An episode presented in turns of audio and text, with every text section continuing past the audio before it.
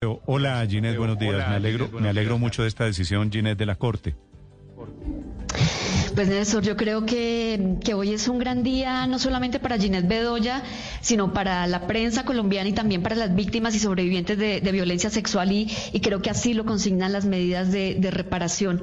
Ese es un logro colectivo y, yo creo que, que eso en algo alivia el, el dolor y, y, todo lo que tuvimos que afrontar durante estos 21 años. Sí, Ginette, el fallo es por usted y por su madre que ha sido otra víctima un poco más silenciosa que usted. ¿Queda usted satisfecha? ¿Usted cree que esto levanta la mancha de la impunidad que había alrededor de su situación?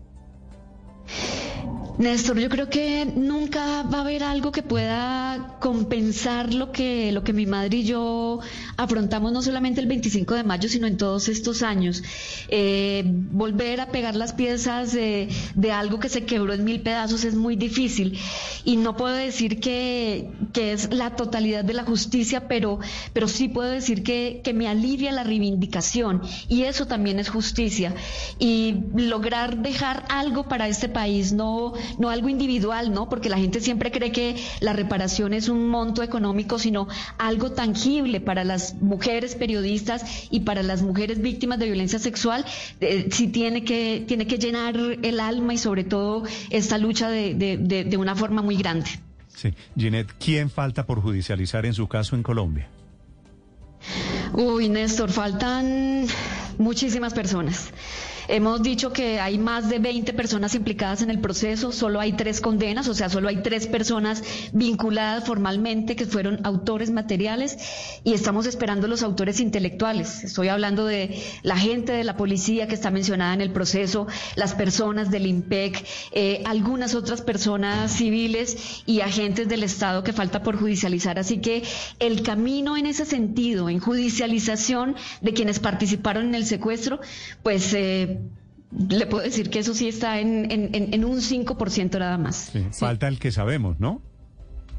Efectivamente. Sí, ese el que sabemos, para la información de los oyentes, hay generales y hay oficiales de la policía del IMPEC implicados. ¿Por qué no han sido procesados ellos por los delitos, por las complicidades o por las omisiones en su caso, Ginette? Pues Néstor, esa es la pregunta que nos hemos hecho todos estos años porque ante la justicia están muy claras las eh, acusaciones, los señalamientos, las menciones que hacen diferentes personas de quienes participaron como autores intelectuales y como autores eh, materiales. Y no entendemos por qué teniendo esa base para investigar eh, en 21 años ningún fiscal haya sido capaz de sentar a un general de la policía en un estrado judicial para al menos preguntarle eh, su responsabilidad. Entonces, eh, Hemos tratado de encontrar muchas respuestas de, por qué no, porque esta persona tiene mucho poder, porque es muy cercana al poder, eh, porque maneja aún en este país muchas cosas que lamentablemente son como un círculo vicioso. Eh, para, para darle un ejemplo, en una investigación que estaba haciendo sobre el clan del Golfo me encontré que muchas de las personas que estaba investigando son algunas de las que hace 21 años hacían parte de la estructura que participó en mi secuestro. Entonces todo es como, como un círculo que gira y gira y, no llega a un fin. Sí, Ginette, en esta sentencia de la CIDH dicen que encontraron indicios graves de la complicidad del Estado. Este llamado que usted hace hoy cuando se conoce esta condena internacional es para que la JEP llame a declarar a este el que sabemos que, que usted lo ha señalado en múltiples ocasiones, es el general Leonardo Gallego.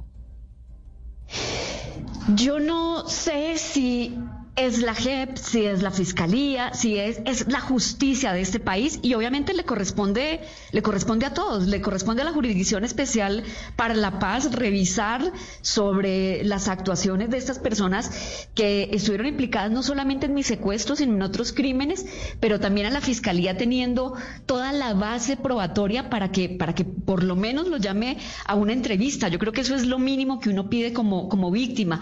Es increíble que a este general lo hayan mencionado infinidad de veces y después de 21 años ni siquiera eh, haya accedido a darle una entrevista a los investigadores del CTI. Entonces es lo absurdo de lo absurdo. Sí. Ginette. En este proceso se han conocido detalles. La sentencia de la Corte además eh, relata de nuevo todo el episodio que es supremamente doloroso. Ustedes en el espectador estaban buscando qué información en ese momento, porque usted va a, la modelo porque la cita el panadero, va con Jorge Cardona, con nuestro querido colega y amigo, y con el editor de fotografía. ¿Estaba detrás de qué información exactamente? En ese momento la investigación que yo estaba haciendo sobre el tráfico de armas, yo creo que estaba en el punto más alto porque, porque justo cuando, cuando ya habíamos logrado identificar que habían entrado lotes de fusiles AK-47 y de R-15 al patio del paramilitarismo, es cuando ocurre la masacre del 27 de abril del 2000, cuando son eh, ajusticiados 32 internos. Y lo que siguió después de eso era poder documentar como las armas que yo ya había visto dentro de la cárcel, que sabíamos que estaban entrando agentes del Estado, habían sido usadas en medio de esa masacre, eh, pero además la investigación gruesa era cómo se estaban negociando una cantidad de cosas desde la cárcel, cómo se estaban negociando los secuestrados, cómo pertenecían al gaula de la policía, secuestraban a la gente aquí en Bogotá y luego se la vendían al Frente 53 y al Frente 54 de las FARC. Eran como muchas piezas y era como coger todas esas piezas y armar el rompecabezas y en eso estábamos en el momento que ocurre la, masacre. Empezamos a hacer las publicaciones contando qué había ocurrido dentro de la cárcel porque yo, yo, yo tenía pleno conocimiento de cómo se movían los hilos de poder dentro de la modelo y ese eh, cuando empezamos... Eh, acercarnos en ese momento a, la estructura que no sabíamos que tenía un jefe tan poderoso, sabíamos que era una estructura poderosa, pero no quién estaba detrás de esa estructura, y pues ahí es cuando se desencadena todo lo que ocurrió. ¿Y alguna vez se supo quién estaba detrás de esa estructura criminal? Pues, eh, Néstor, de cara a la justicia y lo que está en el expediente, eh, personas de alto nivel de la policía. Y lo que yo sé por mis investigaciones periodísticas es exactamente lo mismo. Sí, el, general gallego aparece como cómplice o como determinador en todo lo que le sucedió a usted, porque él estaba metido en el, en el origen de la investigación suya, Ginette. Sí, eh, y está mencionado en varios apartes del proceso. Muchos de, las personas que declararon narran cómo en las reuniones que tenía Miguel Arroyave con Ángel Gaitán Maecha eh, y con otros jefes del paramilitarismo recluidos en la cárcel La Modelo, en algunas de esas reuniones participaron eh, integrantes de la policía. Y, y, narran cómo algunas de las armas que se tenían en el patio eran entregadas por personas que en su momento hacían parte de la Dijín.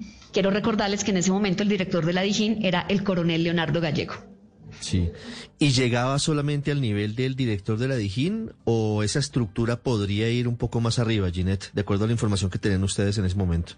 Tienen ustedes en ese momento. Podría ir un poco más arriba. Hmm, claro. ¿Qué tan más arriba, Ginette? Yo creo que esa parte eh, la, la, dejo ahí. Yo quiero hablar sobre lo que está consignado en el, proceso y que hace parte de las declaraciones bajo juramento de personas que hacen parte del proceso. Lo otro hace parte de la investigación periodística que yo, Néstor, sueño algún día poder publicar porque esa fue la única vez en mi vida que me autocensuré y creo que, que es una verdad que se le debe al país. Ginette, cuando una periodista o un periodista en general en Colombia, digamos, se acerca tanto a una estructura criminal tan poderosa, como dice usted, Miguel Arroyave, Gaitán Maecha, integrantes de la policía, el director general, en fin, eh, pues lo más sencillo es, es matarlo. De hecho, han asesinado más de 150 periodistas en el país por cumplir con su oficio. ¿Se ha preguntado usted por qué no la mataron? Pues eso es lo que me pregunto todos los días y en medio de todo el, dolor que, he tenido que afrontar. ¿Sabe por qué? Porque muchas veces he querido que me hubieran matado.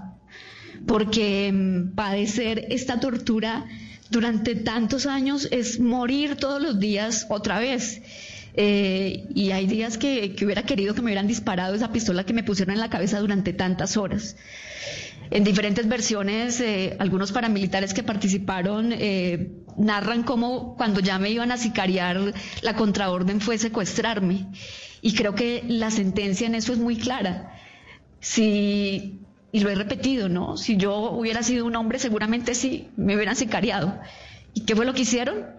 Mandarle un escarmiento a la prensa, como ellos mismos lo dijeron, eh, por, por ser una mujer.